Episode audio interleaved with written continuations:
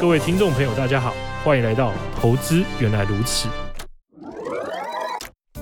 如果你觉得这就是个普通的理财节目，很抱歉让你失望了。如果你也觉得投资理财很复杂，不知道如何有脉络的理解投资这件事，那恭喜你找对地方了。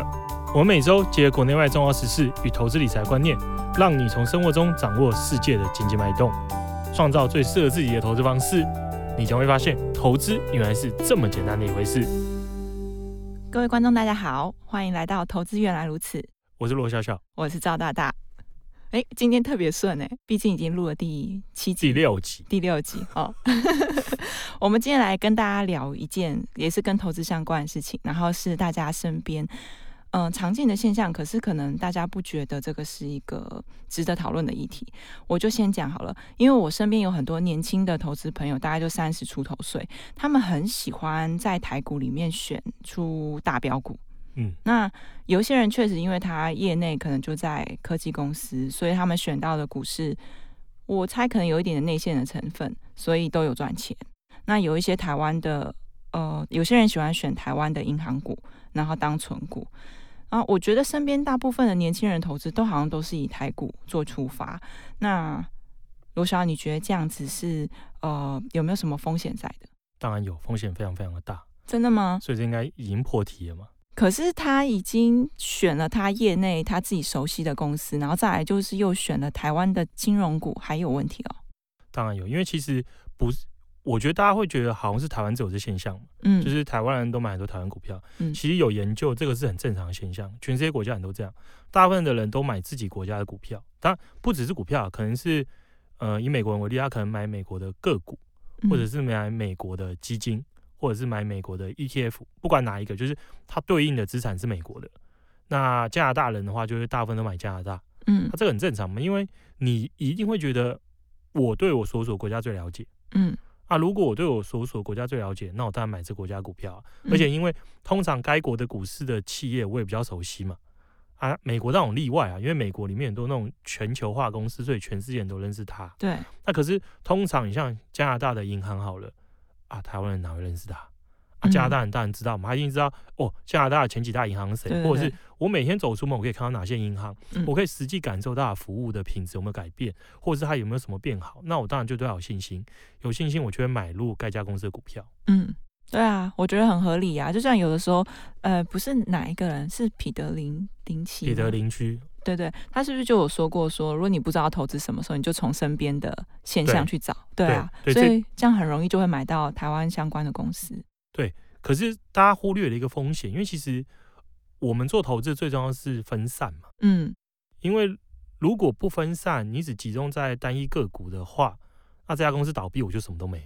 嗯，那很多人会觉得分散好，那我做分散，我把它分散到好多家公司的股票嘛。嗯，那这种分散就是我可能把它全部买进石油公司的股票。我举例了，就能源公司股票，他会觉得我买了五间能源公司股票还不够分散吗？嗯，对，很分散。可是你全都集中在单一产业嘛，嗯，所以如果油价像前年一样跌到每一桶负负的时候，啊，我不是赔到哭出来，嗯，因为我全都是跟油价跟能源绑在一块嘛。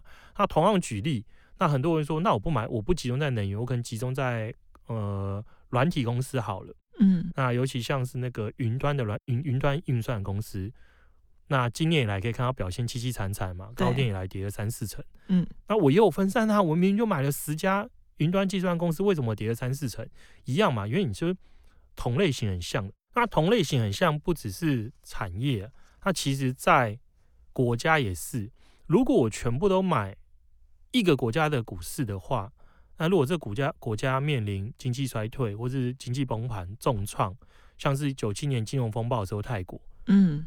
那不管你买泰国的哪一家公司都跌嘛，嗯，所以所以这就是一个我们很多人所忽略的风险。尽管你觉得你买够多了，可是你还是在局限在一个国家里面。啊，这个国家聚聚的时候，你就跟着一起聚聚。嗯，可是看起来这几年都没有错哎，这个策略。对，因为其实最近越来越多人选择用台股，我们觉得是因为过去这几年台股的表现非常好。嗯，就如果以整体台股来看的话，过去六年我们是全世界如果是比较主要的国家的股市里面表现最强哦，这么厉害，比越南还厉害。对，哦、全部表现最强。可就是假设你的股息全部滚入在投资啊，嗯，就不是只看股价变化，就是总报酬。那可是很多人就觉得六年代表全代表一切嘛。可我们把时间拉很长，你把它拉长到过去的三十年，你会发现台股表现不差，嗯，可是它如果跟你投资在更广泛的全世界，或者是只集中以开发国家股市比的话，表现还是落后很多。哦，所以我觉得就是是一个在做回撤的时候，大家很容易犯的错，就是我只截取特定时间点，嗯、就你只看你想要看的啦。我觉得不是，是因为现在呃，就听我们节目的人可能都属于比较年轻的人，他们可能参与股市也没超过五年啊，刚好就这五年就是台股大牛市。可是你可以把线图拉出来看啊，那个线图摆在那 里，我我不可能有人买入一个股票。只看他最近几年的线图长这样吧？什么最近几年？我就看最近五天而已啊。然后我就看那个那个叫什么蜡烛图 K 线图，然后就看，哎，这今天看起来是可以买，就买啦。这这这这其实有点牵涉到另外话题，不过我觉得很有趣，是 Howard Marks 在最新的那个备忘录里面有提到嘛？嗯，最新的还是在上一次，反正就最近这几次，嗯，有提到说很多人买股票的依据是什么？依据的是。股价上涨，所以买；对，股价下跌，所以卖。这不是就那个这叫什么 momentum 派？这是什么？对对，趋趋那个动能是这样。哦，对啊，对，这是没有用的。真的啊？他他他讲的很合理嘛？你你买一家公司，先看好这家公司的基本面啊。嗯，就是每个公司都一季会公布一次财报。嗯，通常每一季它的基本面才有可能出现让你可确。检测的变化嘛，嗯，啊，在这每一季中间里面，股价上上下下，就是都是大家情绪消息所左右的。啊，这些情绪跟消息有没有影响到公司的基本面？其实大部分是没有的。嗯，所以股价的上上下下、上涨下跌，根本不应该左右你该买进或卖出的时机。那这也是为什么大家的绩效不会太好的关键，因为你根据更没意义的东西在买买卖股票。嗯嗯嗯。哦，很多人觉得什么叫没意义？我举例来讲，假设你今天买股票依据是丢直铜板，嗯。你每天就丢掷十次铜板，嗯，然后看正面反面的那个分布嘛，嗯，如果正面的次数比反面多，我就买进，反过来我就卖出。嗯、哦，你现在大家在股市做投资的方法，就跟我刚才讲的方式差不多的。哦，因为上涨跟下跌基本上是没有就是随机的，对对对，对，它就是个随机分布。你用随机分布的东西来做决定，这就是在胡扯乱搞。嗯嗯嗯。那当然不代表这样会，不代表这样绩效不好。你运气很好的时候。用这种策略可能会赚很多钱，可是它逻辑上是无效的。当你的投资时间拉长，你的运气就会用完。哦，对，那怎么办？听起来超绝望的。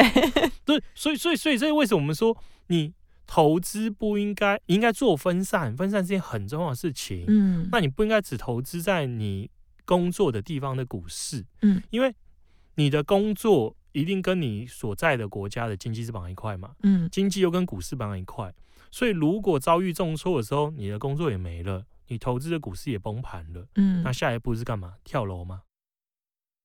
就去追求一些比较超越自我的东西，像是出家，拿纸箱去公园住，还要出家？对，所以所以这很荒谬嘛。所以你你希望你不会希望你的投资是这么没办法对抗风险的，嗯、对不对？嗯、你一定希望是。假设景气很完蛋了，那我的工作没了，可是我的投资因为做它很分散，它其实跟我的工作的国家没有关联，所以我的我的投资资产可能是上涨的，嗯，或者是跌很少的，嗯，所以我可以用那部分的钱来让我度过暂时失业的难关，嗯，这才是合理的嘛，嗯，而并不是很把所有东西全部放在同一个篮子里面，然后希望这篮子没有问题，嗯。这这是很不合理的策略，那很多人觉得好像难以想象嘛。那我这边举一个例子为例，巴西哦，巴西股市曾经表现很辉煌过，嘿，它辉煌的时期是二零零二年到二零一一年，它那时候累计的涨幅一千七百 percent，同期啊，同期已开发国家股市只涨了一百二十 percent。哇，十倍，超强嘛，嗯、是不是世界强、宇宙强、无敌强？那时候巴西人已经觉得，我干嘛买别的国家股市嘛？嗯，我是全世界最强的。对啊，而且他强了九年呐、啊。嗯嗯嗯，我就只要买巴西股市就好啦。比台股这次还要更久。离谱啊，十几倍，十十几倍，嗯，它可能在二零一一年的高点之后，如果再往后推五年，嗯，我们会发现截然不同的情境啊。之后的五年，巴西股市跌了快要七成，巴西的失业率增加了四成，然后同时间的薪资增长率是四 percent，物价成长了四十 percent，那就活在地狱里面。对，嗯，工作没了，有工作的人面临的是物价上涨的远快于你的薪资成长，所以实质购买力大减，嗯、股市崩盘，全部都没了。天啊，这就是现在啊！台台股现在是历史高点。可是这几天跌的，大家稀里哗啦的。巴西跌了七成，失业率增加四 percent，然后薪资上涨速度也追不上物价上涨。台湾失业率在历史也是相对低一点，可是薪资没有跟通膨有啦。科技业加很多钱呐、啊，我的科技业。好，我们现在这样挨默三秒钟。所以其实我们就说，呃，千万不要只用过去表现很好的时间来。觉得它会延续，那、啊、另外就是不要把你的全部的投资都压在跟你的工作高度相关的资产上。哦，但是如果说意思就是说，哎，现在在台湾，但是在美商公司工作的人就可以买台股。诶，我觉得这个问题很有趣哦，因为确实你要考量的点是你你在美商公司工作没错，可是你。并不是在美国的美商公司工作，嗯，你在台湾的嘛？台湾的美商公司其实一定是为了符合台湾需求，所以在这边开的嘛。所以你看嘛，以以那个金融业为例，嗯，有多少间外资银行已经离开了？嗯嗯嗯。啊，可是这这代表这个外资银行它的本身的本国出问题吗？没有啊。嗯。啊，因为他们觉得台湾不符合他们的需求，所以离开嘛。所以其实如果台湾不好，就算你是外国外资的。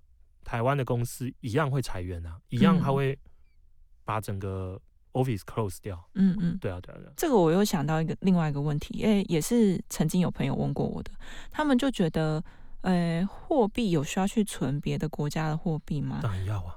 可是因为他们的想象中是觉得我就是在台湾使用，然后出国的时候再换那一点点就好。有需要为了这样子也货币也要分散吗？我觉得这一这个很重要。可是我还想要这一集讲还是另外开一集？好，你要挖一个洞，下次来讲。因为因为这个议题真的非常重要。嗯嗯，我觉得如果只用两三分钟结束它有点浪费。好，那我们下次下次下次专门录一集。对对对。OK，我们今天就专心在聊台股。是不是只投资台股这件事？也不是只投台，应该说台湾人不应该只投资台股。嗯，加拿大人不应该只投资加拿大股票。Okay. 对对，我觉得逻辑是这样。不要只投资，所以并不是说不能投资台股，是嗯，你要做分散啦。嗯嗯，你可能可以买一些台股，可你也需要买一些能做到跟台湾经济做分散的资产。好，那我们讲完不要做，我们可以给投资人建议说该怎么做嘛？因为你要一个不是很了解。全球驱动的人去选一个全球股票有点难诶，所以我现在要选择哪一些国家，还是我要怎么把它们组成一个投资组合？其实就很简单，你可能就买一个全球股票型的商品，我们可能是全球股票型基金嘛，嗯，它里面就分散在了全世界。当然说说分散在全世界，可是主要是集中在已开发国家了，嗯，那大部分绝大部分又是美股。嗯，所以其实这个就足够分散，它大概就是有点像是你可以把它理解成模拟这世界的股票权重的组成，所以就分散在主要的大国里面。OK，啊，当然就里面台湾权重就很少。嗯，那我就跟单纯的台湾股票做出了很明显的区隔。嗯，那另外一派的话，他觉得他要更稳健。他不只是要避开单一国家的经济衰退风险，他想要避开所有这些经济衰退风险，他可能就不只是这种全球股票型的基金，他可能会再搭配那种全球债券型的基金，哦，防御性质比较强，里面投资级债券为主，嗯，或者是投资级债券比较全部都投资级债券的这种，嗯嗯，啊这样就可以在股票下跌的时候逆势上涨，弥补掉一些股票下跌的风险。OK，关于股债配置这件事情，可以听上一集。对对，没有听的投资人或是观众朋友，可以去听上一集。对，就是大家要依据自己的年龄跟离退休的时间来调整。嗯，啊，不要在该很积极的时候过度保守。嗯，啊，也不要在该保守的时候过分积极。那今天这集就聊到这边，我们下一集要来跟大家分享，我觉得可能大家会对大家非常有帮助。就我们要来聊一聊，投资人应该要认识哪些投资大师。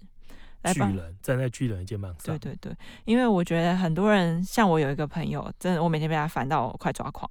他每天都会贴一些我不知道那是哪些来的老师讲的话给我，然后就跟我说：“哎、欸，这跟你上次讲的不一样、欸，哎，为什么他说那个，哎、欸，投资就是看线图就好？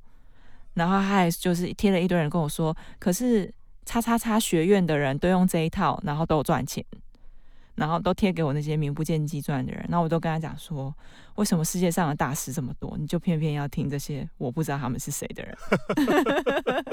所以，我们来跟大家分享，到底哪些人的东西说的话，你一定要看。